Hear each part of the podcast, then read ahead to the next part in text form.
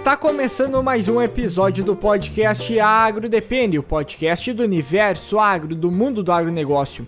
Hoje, antes de apresentarmos a mesa, gostaria de convidar você, nosso ouvinte, a nos seguir em nossas redes sociais, seja lá no Instagram, no LinkedIn ou na página do Facebook, onde você nos encontra lá por Agro Depende ou arroba Agro Depende, que vai nos achar lá, onde ah, nós estamos sempre atualizando quando tem novos episódios, postando stories principalmente, então nos acompanhe em nossas redes sociais marca lá para poder receber notificação toda vez que tem postagem nova, que volte e meia a gente tem também sorteios de livro, como vai ter até mesmo esse mês. Afinal, nós temos projetos a mais que são como prosa com autor, no meu tempo era tudo mato, e o Agrodox. Então, do projeto Prosa com Autor, nesse mês nós temos novo episódios e vai ter sorteio de livro também. Então fica ligado e nos acompanhe em nossas redes sociais. Você também pode entrar em contato conosco através do nosso e-mail, dependeagro@gmail.com, como também pode entrar em contato com nós através das redes sociais. Então a gente vai estar sempre disposto aí a conversar com vocês, trocar uma ideia, seja se vocês quiserem mandar um elogio, uma sugestão,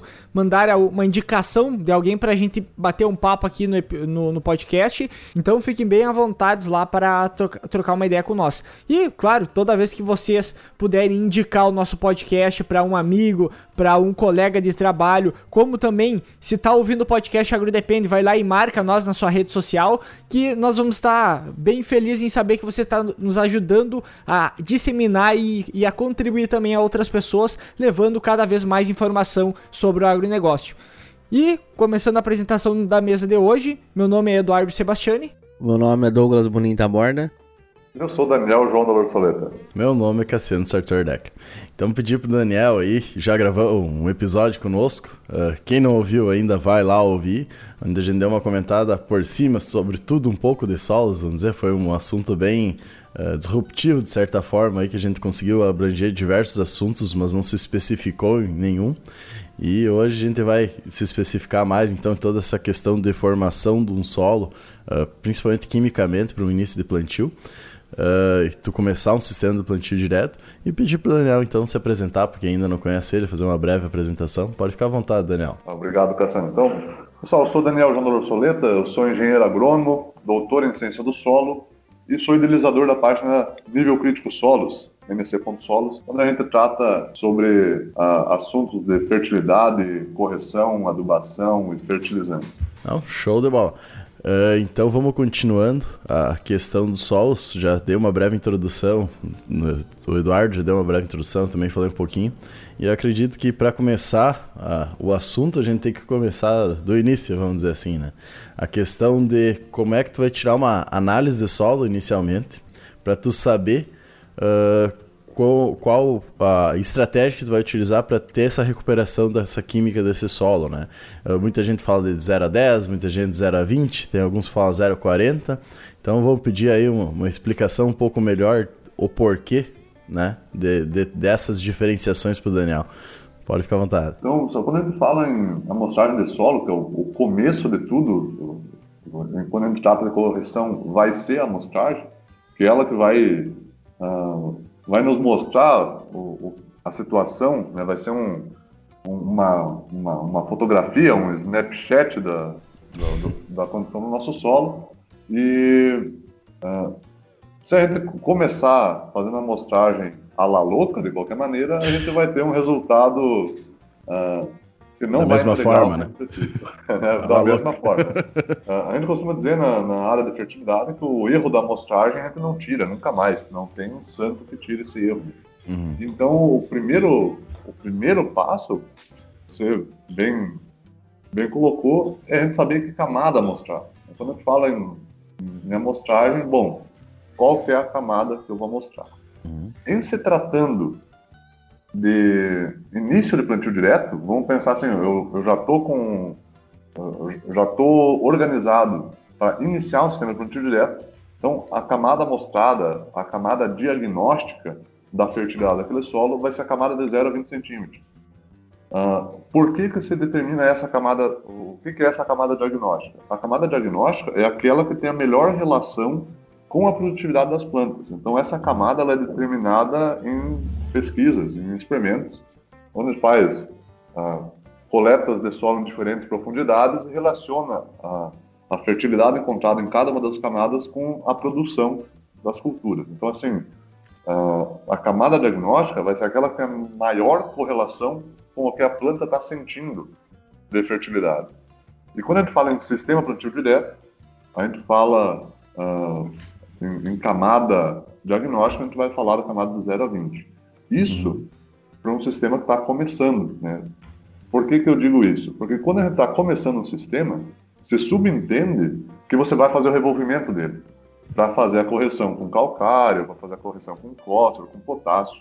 Então, o revolvimento, ele homogeniza né, aquela camada de 0 a 20, que é a, a camada de maior ação dos implementos agrícolas.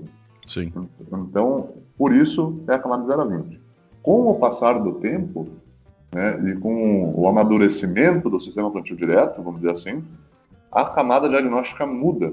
E a que a gente usa aqui na região sul, né, Rio Grande do Sul e Santa Catarina, é a camada de 0 a 10. Porque com um, um sistema plantio direto ah, evoluído, vamos dizer, estabelecido, vamos dizer, com, com já em condução, ainda tem aplicação de, de, de fertilizantes, de corretivos na superfície. Então acaba que a superfície do solo, aquela camada mais superficial, ela vai ser a que tem o, o filé do boi, dizer, vai ser nessa uhum. camada superficial que vai estar toda, praticamente toda a fertilidade do nosso solo, né, que a planta está sentindo. Então aí a gente muda, com o passar do tempo, para a camada de 0 a 10. Só que nem tudo são flores, meu amigo. Aí o que, que o, o sistema plantio direto continua evoluindo e aquela estratificação vertical de nutrientes acaba ah, acaba reduzindo com o tempo. Vamos dizer, mesmo Sim. se aplicando sempre na superfície, vai tendo movimentação em profundidade. Então, já, você tem, já tem estudos uh, conduzidos muito no, no, Paraná, na região do Guarapuava, alguns no Rio Grande do Sul também, que mostram que em sistemas plantio direto consolidados, com mais de 10 anos, talvez a camada diagnóstica volte a ser de 0 a 20. Então, você veja que é uma transformação né, da. Só no, no, sentido de aonde que a gente vai fazer essa, essa Snapchat da fertilidade, né? Conforme vai passando os tempos. Cada solo acaba tendo sua característica para ser retirada essa análise, no caso, então. É, no, no, episódio passado a gente até comentou a respeito da, da construção em si do perfil de solo, né? Aí pensando nessa construção, por exemplo, a gente vai tirar uma primeira análise de solo, né, para fazer esse diagnóstico para nós iniciar o nosso sistema de plantio direto de 0 a 20. E depois, como tu comentou, a gente vai fazendo essas amostras de 0 a 10, né? Ah, depois de um, de um certo período já com o sistema implantado. Dentro disso, como é que vai ficar esse acompanhamento também das camadas mais profundas, que eu também preciso ter uma neutralidade do alumínio, por exemplo, né? Porque querendo ou não, uh, mesmo que o filé, digamos, da área tá no 0 a 10, a gente tem a necessidade de descer em profundidade por causa do sistema radicular da planta, de aguentar mais a questão do estresse hídrico. E aí como é que vai funcionar? Porque tu já fez a primeira intervenção, digamos assim, no solo, né, com maquinário também para botar em profundidade do 0 a 20, Porém, depois, como é que eu vou manter uh, e acompanhar a, em profundidade essa correção? Perfeito, Eduardo. Essa é uma preocupação que deve ter, porque uh, a, a, profundidade do sistema radicular vai ser diretamente proporcional à quantidade de água que a planta tem disponível. Então, uhum. quanto mais profundo for o sistema radicular, maior é a disponibilidade de água que essa planta vai ter. Então, mais resistente a intempéries climáticas, aí, principalmente estresse hídricos, ela vai estar. Quando a gente começa o plantio direto, a gente fez aquela amostragem de 0 a 20, você subentende que a gente corrigiu essa camada, né? então a gente não tem limitações, ah, vamos dizer, no primeiro ano de plantio direto, né? a gente fez a correção, a gente não vai ter limitação de 0 a 20. No uhum. próximo ano, na próxima coleta, a gente tem isso em mente e a gente vai fazer uma amostragem de 0 a 10, que é só para realmente definir dosagem de fertilizantes.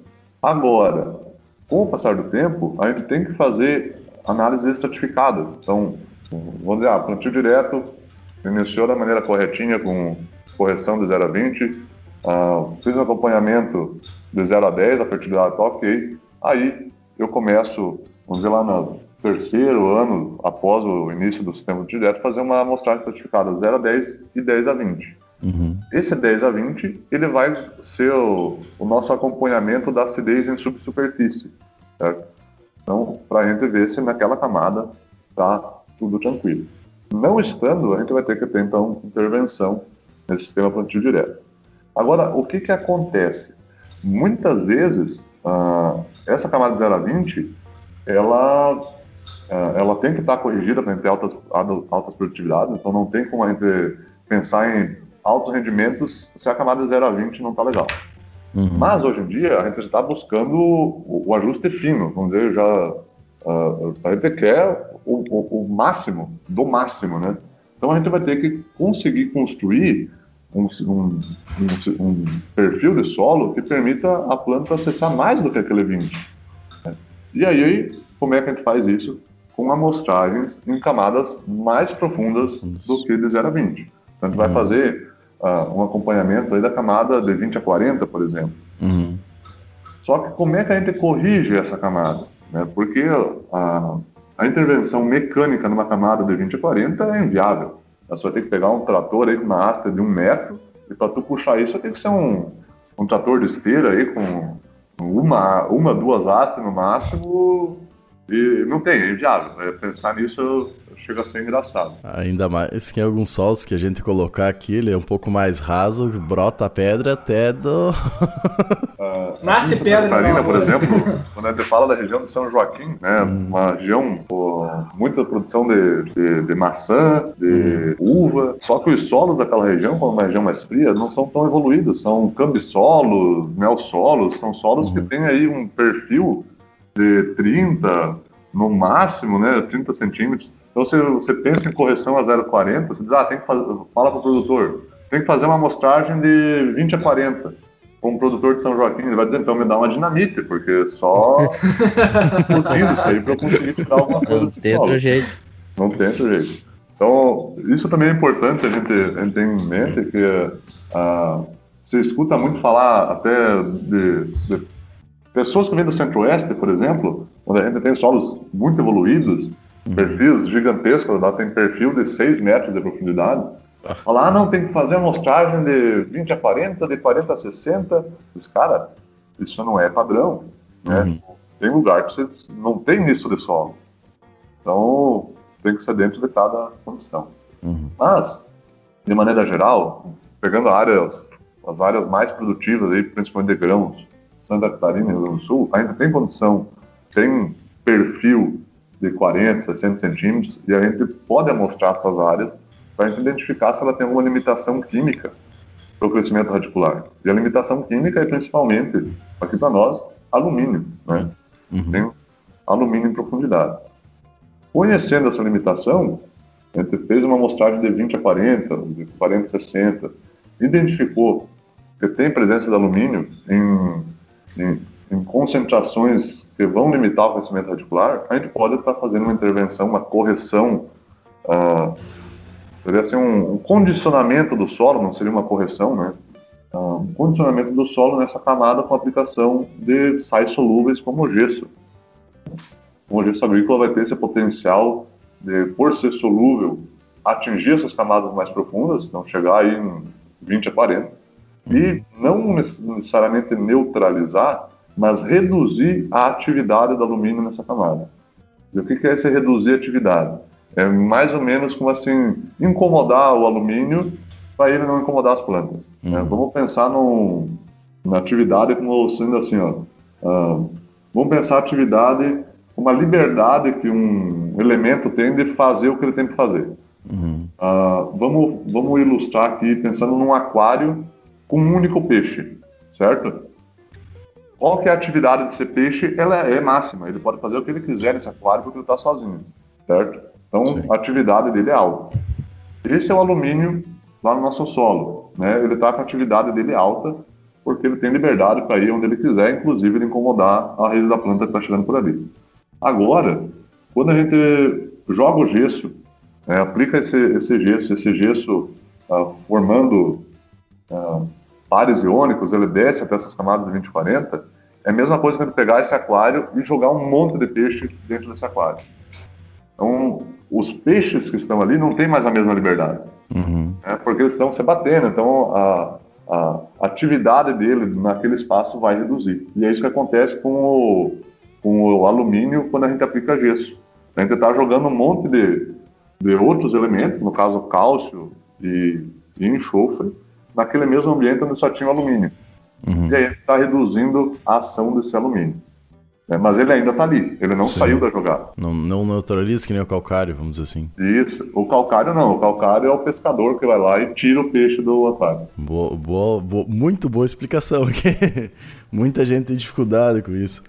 Até eu tinha olhado uma reportagem no Globo Rural uma vez, num, era lá para cima, no, em São Paulo, mais ou menos. Uh, um cara tinha plantado, acho que era laranja que ele plantava ou café, agora não lembro. Era café. E daí eh, fez essa diferenciação, né? Bem por essa questão das raízes não estavam descendo por excesso de alumínio. E dele começou a sempre utilizar, por exemplo, o gesso na, nessa área específica. Não é que em outras áreas vai funcionar também, né? Mas para a função específica dele. E daí o sistema reticular dela triplicou comparado ao do vizinho que não utilizava, né? Por causa, porque ela desceu, é uma perene, né? Então ela vai ficar muito tempo ali, tem um sistema reticular muito grande. Ela conseguiu descer porque não tinha um alumínio trancando e também ele tinha feito, feito escarificação, um sistema planejado para isso, né? Não, não, tinha limitação física também. Exato.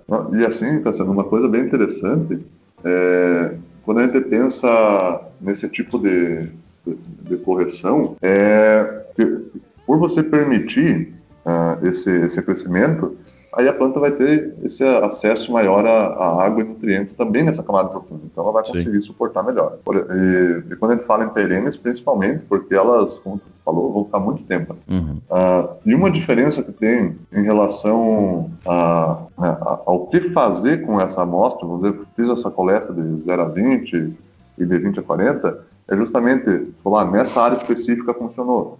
É a gente saber diagnosticar quando que precisa aplicar. Uhum. Beleza? Eu já sei aonde amostrar. Porque para eu fazer uma, o início do sistema plantio direto, eu tenho que amostrar de 0 a 20. Para eu fazer uma correção de acidez em subsuperfície, eu tenho que fazer uma amostragem de 20 a 40. Mas agora o que a gente tem que se atentar é quais são os parâmetros que eu tenho que avaliar para conseguir corrigir. O que, que eu tenho que corrigir? Não, beleza, né? Não fiz a, fiz a amostragem de 0 a 20 e revolvi o solo, tá pronto?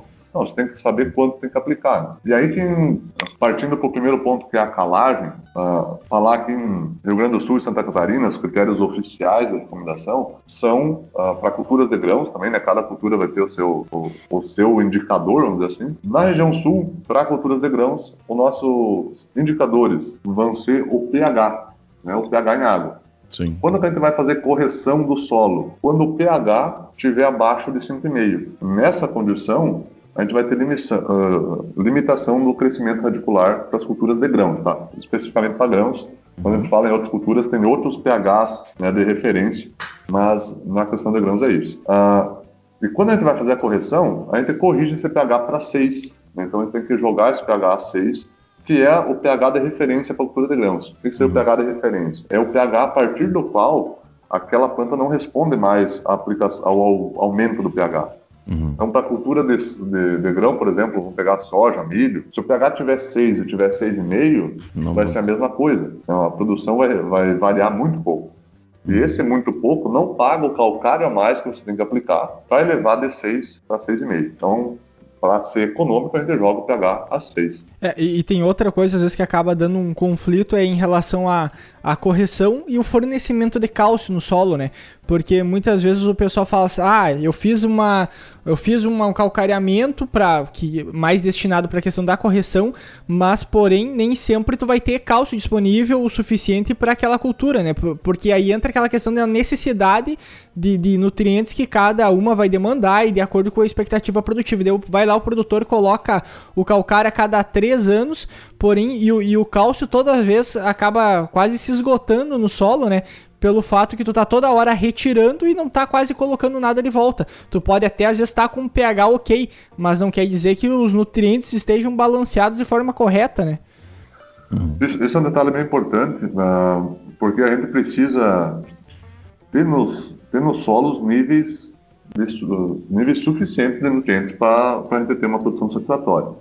E para cálcio e magnésio, por exemplo, que são os nutrientes que a gente mais comumente aplica junto com o calcário, calcário dolomítico, por exemplo, esses níveis são estimados em 4 centimol de carga por, por decímetro cúbico de cálcio e 1 centimol de carga de magnésio. Esses são os, os limites mínimos que eu tenho que ter para ter uma produção satisfatória. Mas tá, quanto que é um centimol de cálcio e quanto que é um centimol de magnésio? Então, assim, um centimol de cálcio por decímetro cúbico vai ser igual a mais ou menos 400 quilos de cálcio por hectare. Enquanto o magnésio vai ser 200. Né?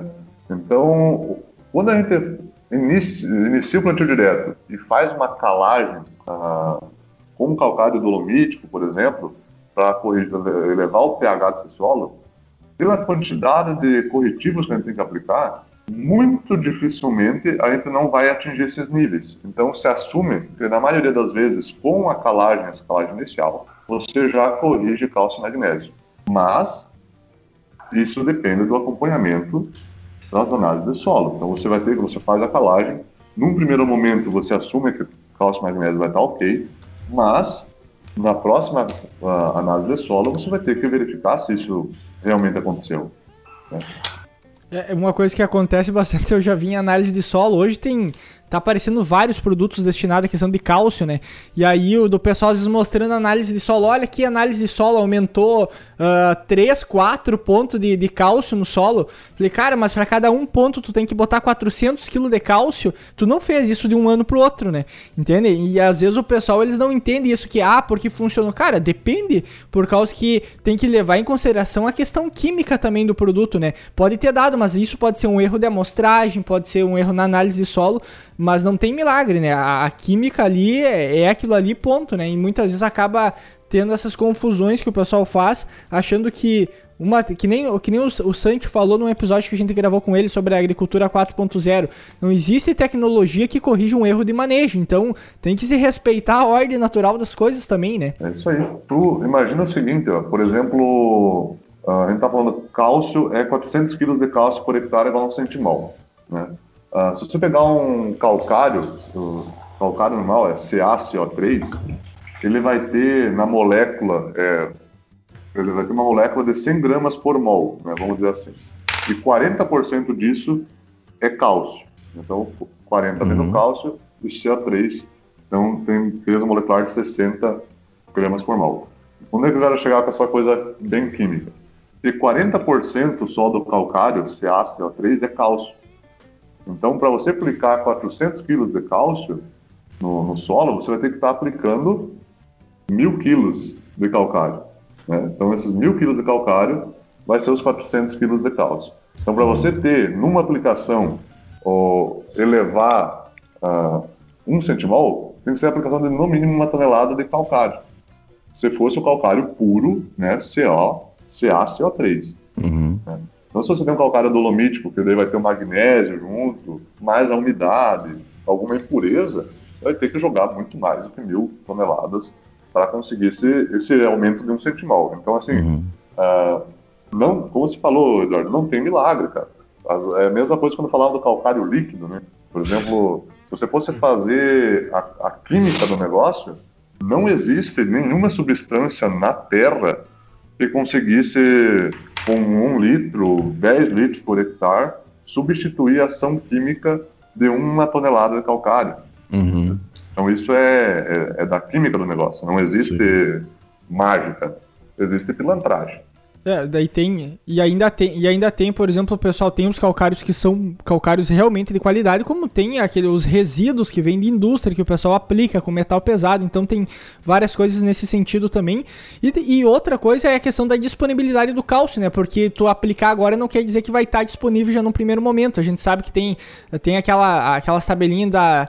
Eu não sei se isso se entraria não, marcha de absorção é outra coisa. Mas a questão da disponibilidade, por exemplo, vai ser disponibilizado tantos por cento no primeiro ano, tantos por cento no segundo ano. Então ainda é gradual essa liberação e não é de imediato, né? Justamente. É, nesse ponto tem razão. O calcário é uma rocha, né? Então uma uhum. rocha ela precisa ser intemperizada. No caso do calcário vai ser solubilizada no solo. Então não é porque você aplicou os mil quilos que você já vai ter entregue um, um centimol de, de cálcio por hectare. Você vai depender da solubilização dessa rocha. E daí a gente vai entrar em outro ponto ainda, que é a importância de ser feito isso, ser muito bem feito isso no início do plantio, que é o que a gente está acabando conversando hoje. Que se não for bem feito isso aí, o pessoal depois, quando é que tu vai conseguir revolver todo esse solo, integrar essa rocha, que nem tu diz, juntamente no solo, para ela ter uma degradação, vamos dizer, entre parênteses, assim, uma solubilização mais rápida. Porque depois tem muita gente que tu observa campo, ah não, mas eu jogo por cima, mas quanto tempo demora para essa rocha que tem pouco, ele desce muito pouco por ano, vamos dizer assim, no solo, quanto tempo vai demorar para chegar nos, nos, níveis mais baixos? Então tu tem que toda um, uma necessidade uh, de manejo a ser feita, que sim, tu vai ter que fazer, e quando tu faz bem feito no início, muitas vezes tu não tem nunca mais necessidade. Ou em casos pontuais, dependendo da tua utilização em cima, tanto de, uh, por exemplo, utilização de ureia muito específica, né? Uh, muitas vezes ao ano, uh, utilizando de cerco suíno, alguma coisa do gênero, daí tu tem uma acidificação novamente, tu tem que sempre voltar a refazer esse, esse calcareamento. Mas em alguns casos, quem trabalha com lavoura, com rotação de culturas, a gente sabe de relatos de pessoas que fizeram lá nos anos 80 o calcareamento, manteram o, o padrão de, de plantio direto corretamente, vem monitorando e não tem necessidade. Ou quando tem necessidade, entra com uma pequena quantidade em cima, sob cobertura, para e se ajeitando aos poucos, vamos dizer assim, né? isso é, é o que acontece realmente e é para isso que a técnica foi, foi calibrada. Se você uhum. fizer uma correção, a gente está começando o sistema plantio direto, eu fiz a, a amostragem de 0 a 20, o pH estava menor do que 5,5, eu fiz a correção, elevei esse pH a 6, com calcário incorporado nessa camada de 0 a 20. Uhum. Quando que eu vou precisar fazer essa incorporação novamente? Então, ah, o, que, o que a gente tem observado é que, cara, pode ficar aí décadas sem a necessidade de um novo revolvimento. Uhum. Por quê? Porque o solo acidifica de cima para baixo. Então, se você corrigiu aquela camada de 0 a 20, com o passar do tempo ele vai acidificando em cima, e em cima é fácil de você corrigir com uma aplicação superficial. Sim. Então, nessa, nessas décadas de plantio direto, se você tem aquele pH ah, numa numa. Padrão? Foi no início e ele tá legal embaixo, uhum. você só vai corrigir a acidez da decomposição da matéria orgânica, dos adubos nitrogenados na superfície, que uhum. é onde essas coisas acontecem. Então, uma aplicação superficial de uma tonelada de calcário, duas, a cada três ou quatro anos, vai ser suficiente para você manter esse solo produtivo por mais outras décadas que vierem para frente, uhum. sem a necessidade de uma intervenção mecânica se os, a, a, condição química do solo né, estiver uhum. adequada. Só mais uma pergunta, questão do calcário, antes da gente mudar já para outros assuntos aí. Uh, tem quantidade máxima de ser colocado calcário quando tu está fazendo essa primeira uh, colocação, vamos dizer, essa integração junto do calcário com o solo? Tem uma quantidade máxima que tu pega por superficial, fala lá no, no Rolas, né? Que estão 5 toneladas e tem muita gente que fixa nesses 5 toneladas quando uh, vai fazer também isso incorporado no solo. Tem essa quantidade máxima? Não, quando você está falando de incorporação, o, o, o, céu não, né? Porque não vai aplicar no chão, mas assim, ó, uh, não tem limite, sabe? Uhum. Uh, a, o limite vai ser a disponibilidade de capital que você tem para investir nessa área. Investir. por exemplo, pega áreas da abertura da região serrana, aí região uhum. de Lages, a gente tem cambisolos úmicos, são cambissolos com acidez potencial elevadíssima.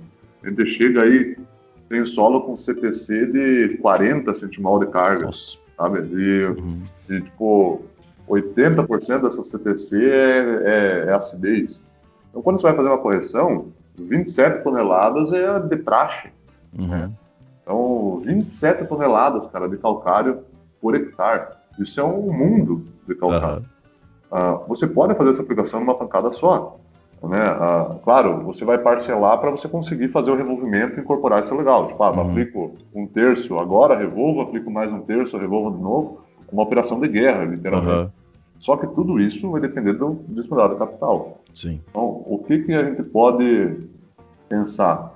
Uh, fazer uma aplicação uh, fracionada desse calcário. Por exemplo, para ficar legal tem que aplicar tudo. Uhum. Esse seria o ideal. Mas se você não consegue o ideal, vou fazer o melhor que a gente pode com o que a gente tem. Eu, é. eu, eu, coloquei essa pulga, cutuquei, vamos dizer esse assunto, botei essa pulga atrás da orelha, por causa que eu já vi muitas vezes o pessoal pega, lê lá, ah, 5 toneladas e não lê a página inteira, vamos dizer, da recomendação. E daí ele fixa em 5 toneladas, e, e, esse erro acontece muito a campo. Ele fixa em 5 toneladas mesmo sendo incorporado. E a gente pega essa questão que às vezes o pessoal faz a parte da calagem, gasta o maior custo que é para tu incorporar isso, né? E tu já tem o custo inicial de trazer um pouco, então se tu trazer a mais, não vai aumentar tanto esse teu gasto. E daí tu tem um solo pouco, uh, pouco corrigido, vamos dizer assim. Tu tem que entrar muitas vezes depois, por certo, e muitas vezes não entra, então tu tem baixa de produtividade, tu perde dinheiro de oportunidade que poderia estar tá produzindo mais por é uma, uma recomendação errônea de alguns técnicos e agrônomos que eu, eu, basica, eu já vi muitas vezes acontecer a campo. Por isso eu, eu comento isso, uh, por isso eu, eu, fiz questão de trazer esse assunto, né, também. Fiquei arrepiado aqui, sabe? Por causa do, por causa do seguinte, uh, tem que consumir as tabelas dos manuais de maneira íntegra, né? Tipo, você tem que consumir toda ela. Às vezes aquele rodapé ele fala mais uhum. do que a uhum. própria tabela. Eu o vou, né? Eu vou até buscar o, o, Eu achei que tinha aqui junto, mas eu vou lá buscar rapidinho, já volto aí pra gente pegar e dar um exemplo só dessa tabela, acho que vai ser legal.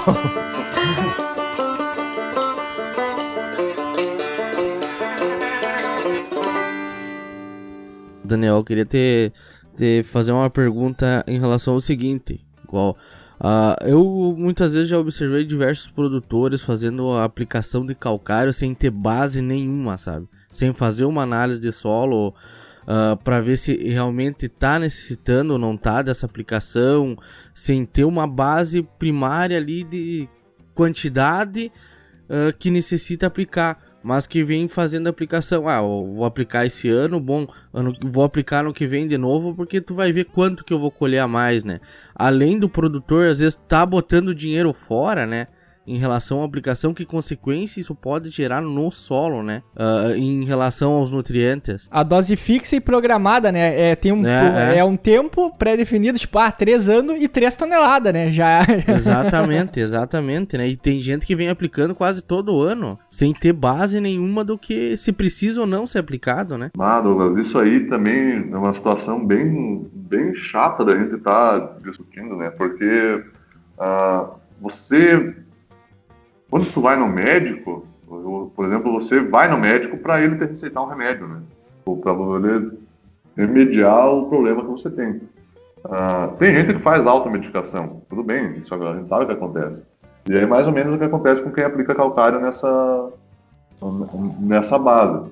É como se você tomasse uma dipirona por dia, mesmo você estando sem dor de cabeça, certo? Pode ser que você não precisasse daquela dipirona, ou pode ser que você não vai sentir dor de cabeça porque você está tomando a dipirona. Mas você tem o problema de estar gastando com o remédio, você está assumindo o risco de ter todos os efeitos colaterais do remédio. Se você for ler na bula do remédio, ah, você não toma ele, né? Porque tem, tem mais efeito, efeito, uh, como é que se diz, malefícios do remédio do que o, o, o principalmente o, o, efeito benéfico, né? Então, quem faz calcário sem, sem base na recomendação técnica está correndo um risco muito grande. Primeiro, de gastar dinheiro à toa, porque não está precisando daquela correção. E segundo, de desequilibrar um sistema que poderia ser muito produtivo. Né? E o principal efeito do excesso de calagem, quando a gente fala excesso de calcário, vai ser uma elevação desacerbada do pH e, com isso, a, a redução da disponibilidade de micronutrientes. É, os, os, principais, uh, o, o, principal problema do excesso de pH é, é justamente a deficiência de micronutrientes. E onde é que estão os micronutrientes? Uh, a principal fonte de micronutriente numa lavoura é a matéria orgânica. Né? A matéria orgânica do solo, ela está na camada superficial que é onde as coisas acontecem, né? Decomposição microbiana, que vai mineralizar esses nutrientes. Né? E também a, na camada superficial, que a gente está aplicando esse calcário todo ano, ou cada três anos, três toneladas. Então você está jogando o produto que alcaliniza o solo e diminui a disponibilidade de micronutrientes aonde eles estão. Aí o que acontece? Depois aquela lavoura está meia boca porque as plantas estão deficientes em algum micro e a gente não está identificando isso, porque a gente não faz análise, se a gente fizesse, a gente não aplicava calcário todo ano. E aí, e aí chega uh, alguma oportunidade e você faz uma aplicação foliar de algum micronutriente e aquela aplicação te dá dois, três sacos a mais de rendimento. Sim. Vocês, nossa, não, esse produto é milagroso. Não, na verdade, ele está compensando uma deficiência que você está gerando no solo. Né? Por, por excesso de calagem e deficiência de micronutrientes. Aí, o que que eu digo? Eu tenho, eu tenho policiado muito nos últimos para dizer assim, não jogar toda a culpa em cima do produtor rural. Né? Que vamos pensar que é o, o cara que está com todo o pepino na mão e ainda correndo o risco de perder dinheiro. Ah, então vamos chamar a responsabilidade para nós, técnicos e agrônomos.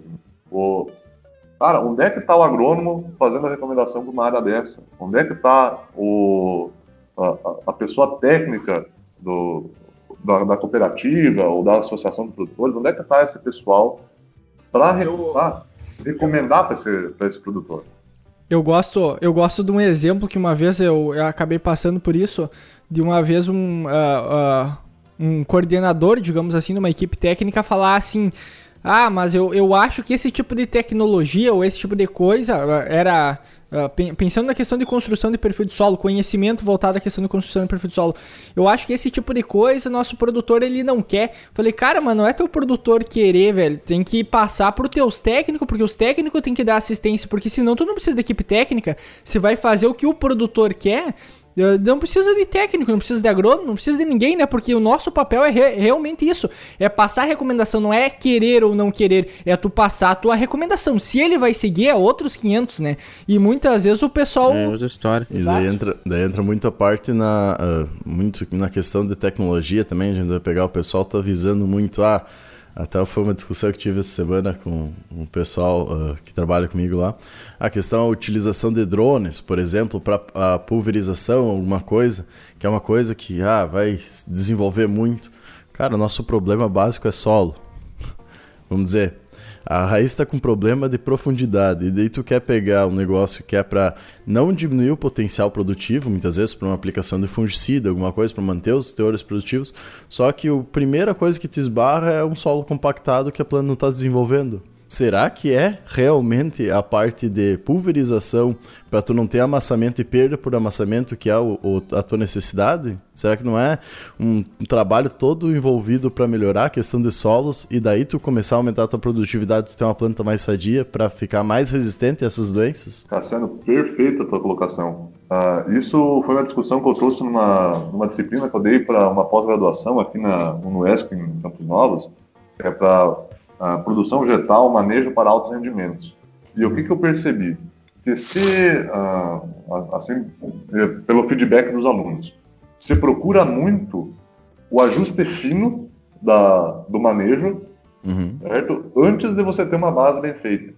Uhum. É, é mais fácil você pegar um, um produto uh, por hora milagroso e colocar no pulverizador e aquilo vai te dar uma resposta, vai ser o ajuste fino, do que você pensar em correção. Sim. você pensar em base. Né? Tipo assim, ó, eu, não, não, eu acho que ó, a pulverização com drones, toda tecnologia que vier para agregar vai ser bem-vinda. Só que ela vai agregar quando a gente tiver um sistema, uma base Funcionando, sólida. né? né? Um sistema uh, funcional e bem manejado. Então, assim, não adianta a gente se preocupar com o sexo dos anjos, né, ou com a altura do voo da borboleta, se a gente não tiver com os pés literalmente no chão, né, se a gente tiver uh, com uma base bem solidificada. E aí, eu, aproveitando o gancho para falar do que o Eduardo vinha comentando, que não é o, o que o produtor quer ou o que o produtor não quer, certo? É a técnica, é a tecnologia, a informação que nós, agrônomos, somos o meio de difusão. Uhum. Né? Então, ó, é através da gente que essa informação tem que chegar no produtor. Tem é. produtores super tecnificados que têm acesso à informação, que vão desafiar o agrônomo, e ali a gente vai ter que ter base para conversar, fazer o contraponto e, e, botar uma recomendação assertiva para aquele cara. Mas uhum. tem aquele, aquele produtor que ele é mais simples, ele é mais humilde e ele, ele não tem acesso a essa informação.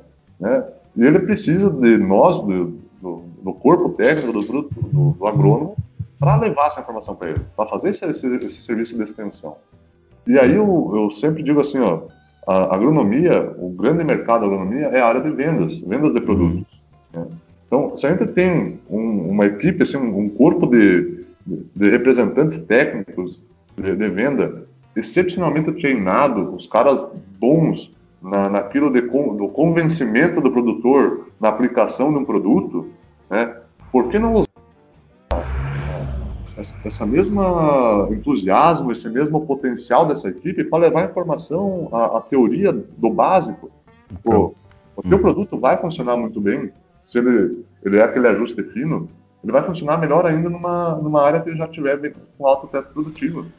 E daí a gente, e daí a gente entra numa coisa até que o, o Serafim aí, a gente gravou com ele esses dias atrás, e ele comentava muito que a área de serviços é muito maior do que a área de produtos, vamos dizer, comercialmente, né? E isso é uma coisa que eu vejo muita falta, pelo menos aqui na região que eu estou agora, a, a falta de questão técnica a campo. Às vezes está sendo uh, disponibilizado para o produtor a melhor ferramenta, a melhor lona, vamos pegar a silagem, que é a conservação do alimento, que aqui é feito bastante. Tá a melhor lona ali, com a melhor tecnologia, que faz de Deus e o mundo, espicha volta e beleza. Só que o problema do cara, claro, a lona é super importante, mas não está sendo passado para o cara como é que fazer uma compactação da silagem e qual a diferenciação que ele acaba acontecendo por colocar um inoculante junto para melhorar a questão da conservação da silagem. Então, um problema que é a não entrada do oxigênio, vamos dizer, uh, nessa silagem, né, que é um processo ali de fermentação uh, anaeróbica, uh, ele está sendo feito, não está entrando oxigênio. Mas o problema é que ele não está fazendo a compactação, então está ficando muito oxigênio e está botando muito, inoculando, vamos dizer assim, uh, bactérias putrefantes e está estragando essa silagem que vai fazer todo um problema depois lá na frente. Mas o que está sendo focado é, o que está sendo focado, lona. Ou o que está sendo focado, ah não, trouxe um pouquinho de doença, de micotoxina da lavoura, quando a gente pega para silagem de trigo. Mas não é o problema esse pouquinho. Ah, o certo é a questão do ponto de corte e uma boa socagem para tu não ter problema, né? Então a gente vê que algumas coisas são focadas muito que não não deixam de ser importantes, mas não entendem que só aquilo não resolve. Tu tem um complexo inteiro para ser cuidado. E quando a gente cai na parte de solos, que a gente que a gente tá comentando hoje, a zona é muito maior, vamos dizer assim, né? É muito mais complexo. Uma, uma pergunta só em relação a. Voltando à questão do calcário. Uma das coisas que, que aparece bastante ainda, uh, uh, uh, ainda não, mas por exemplo, tem o calcário filler, né? E o calcário tradicional, digamos assim. O filler, que era aquela ideia de ser um calcário mais fino, com uma, digamos que passa por uma peneira maior, como tem outros produtos no mercado que também vendem essa ideia até que ponto, aí vem a minha pergunta é nesse sentido, até que ponto uh, tem essa, existe essa influência, por exemplo, da questão química e da questão física, por exemplo, de eu ter uma granometria menor, quanto menor foi, for ela, mais vai descer o meu calcário em profundidade. Até que ponto isso funciona? Porque é, tu dizer que uma função física vai estar, tá, digamos, atalhando uma questão química, né? Ah, essa questão de qualidade de calcário é muito interessante da gente trabalhar. Porque, uh, quando, como você bem colocou, o calcário ele tem dois, duas qualidades. Né? Ele tem a qualidade química dele, então vai ser a composição, e aí a, a quantidade de carbonato de cálcio e carbonato de magnésio que tem nesse calcário, nesse corretivo, e tem a qualidade física, que é o, a granulometria dele. Quanto mais fino for, quanto menor a granulometria, né, mais rápida vai ser a reação desse calcário. Né? Só que para ele reagir, ele tem que ser um calcário de qualidade química, tem que ter os produtos para ele reagir. Então tem esses dois parâmetros. Quando a gente compra um calcário, a gente vai ver lá que tem o PRNT, que é o poder uhum. relativo da neutralização total. E o PRNT, ele nos dá uma ideia da junção dessas duas qualidades. O cálculo do PRNT é a multiplicação da qualidade química pela qualidade física. Quando o calcário é 100% de PRNT, quer dizer que ele é equivalente ao carbonato de cálcio, o CaCO3, a reação do carbonato de cálcio. E esse PRNT, ele está nos dizendo assim, ó, PRNT 100%. Ele nos diz que 100% daquele calcário vai reagir em até 90 dias. Mais ou menos isso, tá? Esse PRNT, ele não é uma coisa bem calibrada. Tem até trabalhos ali em Lages, uma, uma colega minha que está trabalhando em Lages sobre qualidade de calcário PRNT, mas uhum no grosso da coisa, ele é isso. 100% quer dizer que todo aquele calcário vai reagir em 90 dias. Agora, bom, pega então um calcário que é 60%, 65% do PRNT. Eu acho que é o calcário, o, o menor PRNT que você pode comercializar.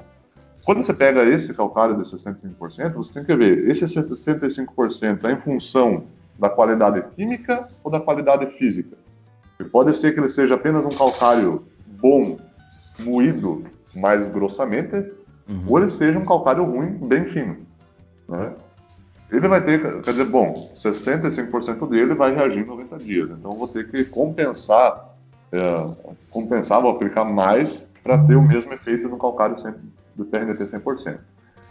Esse, sendo essa qualidade, esse TRNT menor em função da qualidade física, onde é um calcário bom, mas ele é moído mais grossamente, ele é um produto interessantíssimo. Porque se você fazer uma aplicação desse calcário incorporada no início de uma, no, da implantação do sistema, você vai ter efeito residual desse calcário por muito mais tempo.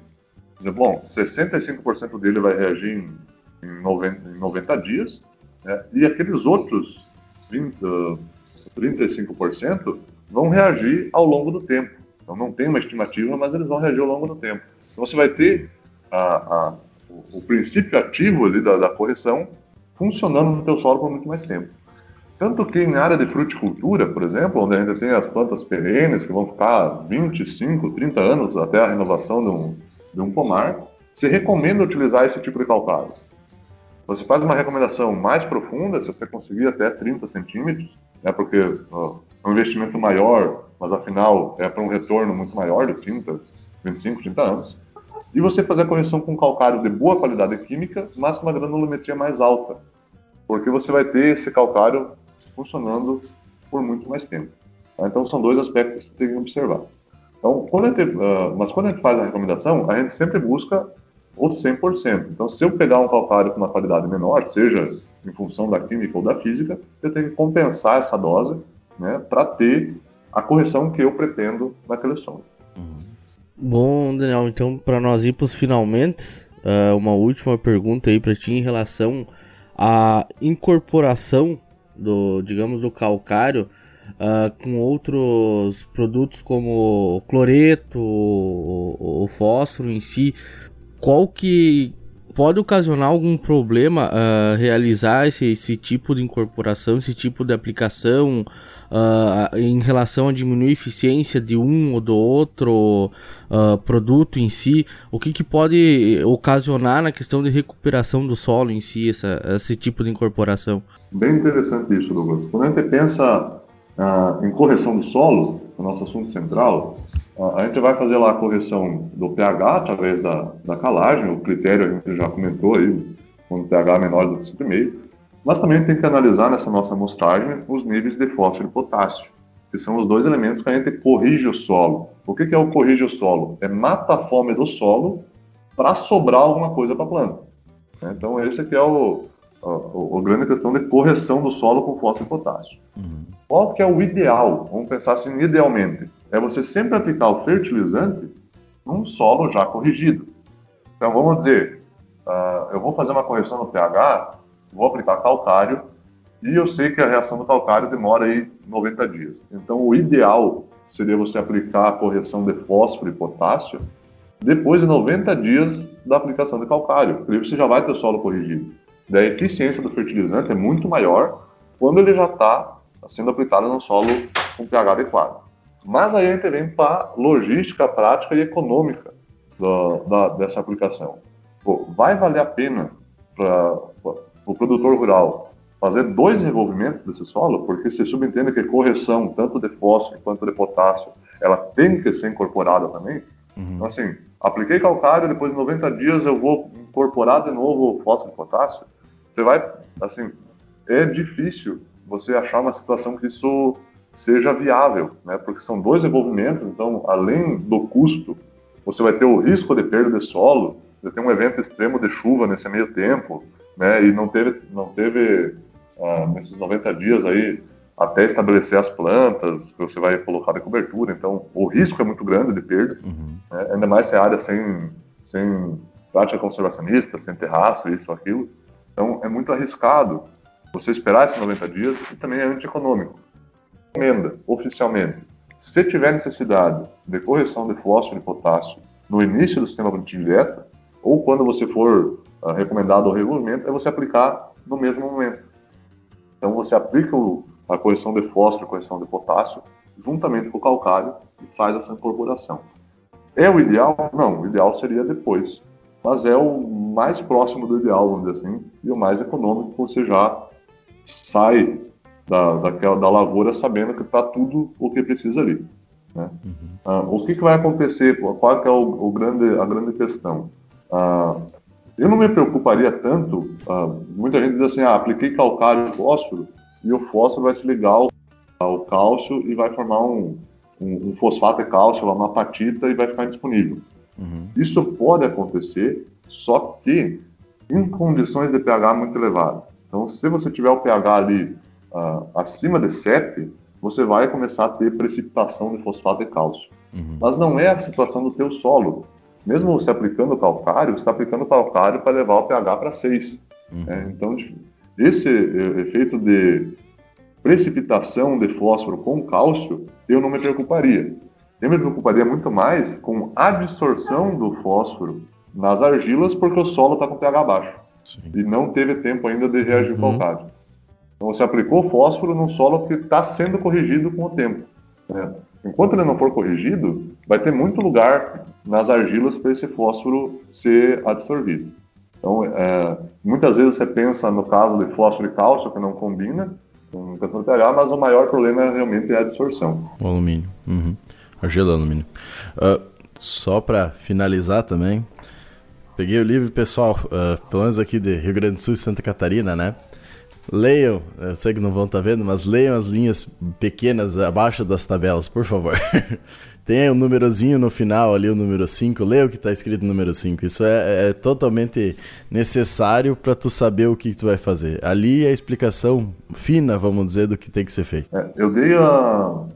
Foi semana retrasada, eu dei um curso de calagem e adubação na, na UNESP também aqui em Campos Novos. E, cara, a gente ficou sem mentira, a gente ficou meia hora só falando da tabela de recomendação de calcário aí, ó, do, do, manual de, de calagem de adubação. Uhum. É, literalmente assim, desossando o que tem naquela, naquela tabela ali. Que vai ter a, a, a condição a, a, condição que você vai estar tá, trabalhando, se é uhum. O sistema convencional, plantio direto consolidado ou não, a profundidade da amostragem, pH de referência, critério de decisão, uhum. dose de calcário a ser aplicada e, por fim, qual que é o método de aplicação. Então, tudo isso está na tabela, só que cada ponto vai ter uma chamadinha lá por rodapé da tabela e aquela chamadinha traz informações, por exemplo, ah, antes de fazer uma recomendação, considere se está tendo produtividade abaixo, uh, considere se tem necessidade de aplicar fósforo e potássio junto, se tiver necessidade, faz a correção junto, isso que a gente estava falando agora, é, em relação à pergunta do Douglas. Tudo isso está na, na, recomendação oficial. Então a gente uhum. é só buscar realmente essa, essa chamada. É bom. É, o, o, erro já começa no momento que tu escolhe por uh, sistema plantio direto consolidado, né? Que a maioria não é bem assim. É, e a, é bem, bem pontuado, até indo nesse, nesse sentido aí de, de correção, uh, é o que, que é o sistema plantio direto consolidado, né? A gente tem que ter em mente que o, o consolidado é quando as, as, práticas de manejo desse sistema plantio direto estão consolidadas. E o uhum. plantio direto tem aquelas, aqueles pilares, né? É, cobertura permanente do solo, rotação de culturas, eu acho que é o, o que a gente mais peca. Já Sim. caímos aí, né? No rotação de cultura já caiu a ma maioria. Já não ter palha no solo. assim, uh, sistema de direto consolidado, se você consolidou essa prática de manejo. Se não. Cara, chamado consolidado é, é só por apelido mesmo. É incorporação sempre, né? Implantação do sistema, basicamente, se a gente vai trabalhar em áreas que trabalham com muita silagem, por exemplo, o corte da planta inteira, é quase convencional, né?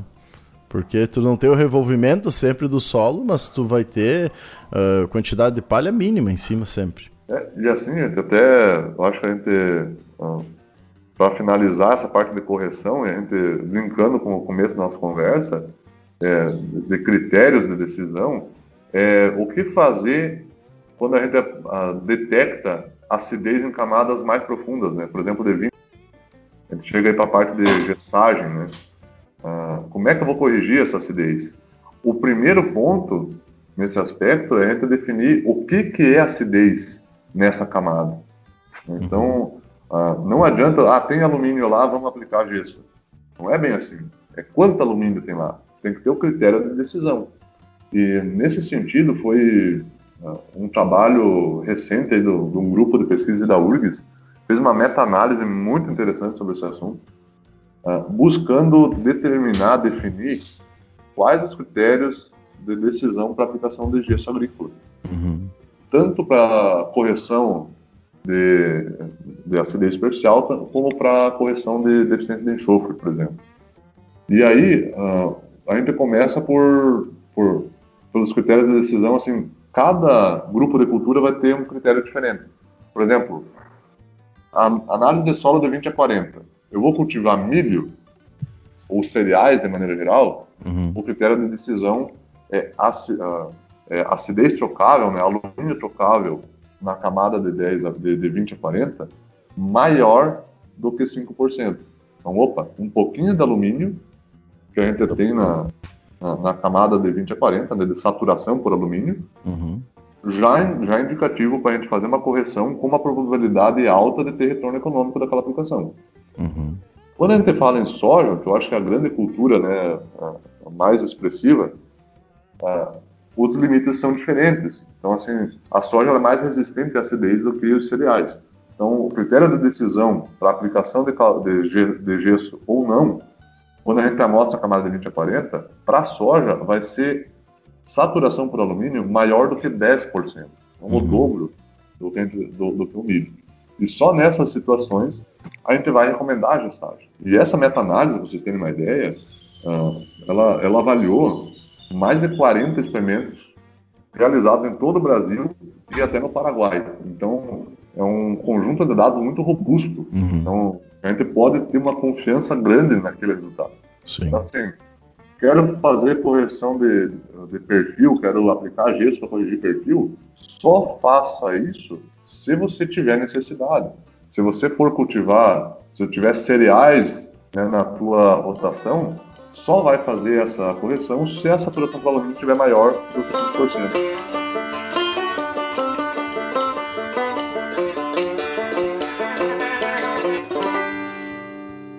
Para matar essa parte do gesso também, é, que é para fechar a parte de correção, é os critérios em relação à dose de gesso. Uhum. Tá? quanto que eu vou aplicar? Tenho que aplicar gesso. Quanto aplicar? Existem muitas fórmulas em São Paulo, do professor Cáceres, tendo de Djalma Martinhão, no Cerrado, né, fórmulas para a gente definir gesso, a necessidade de gesso. Mas por esse mesmo trabalho do grupo da URGS aí, o que eles perceberam é que doses acima de 3 toneladas, 2 a 3 toneladas, não, não são, não agregam na resposta das plantas. Uhum.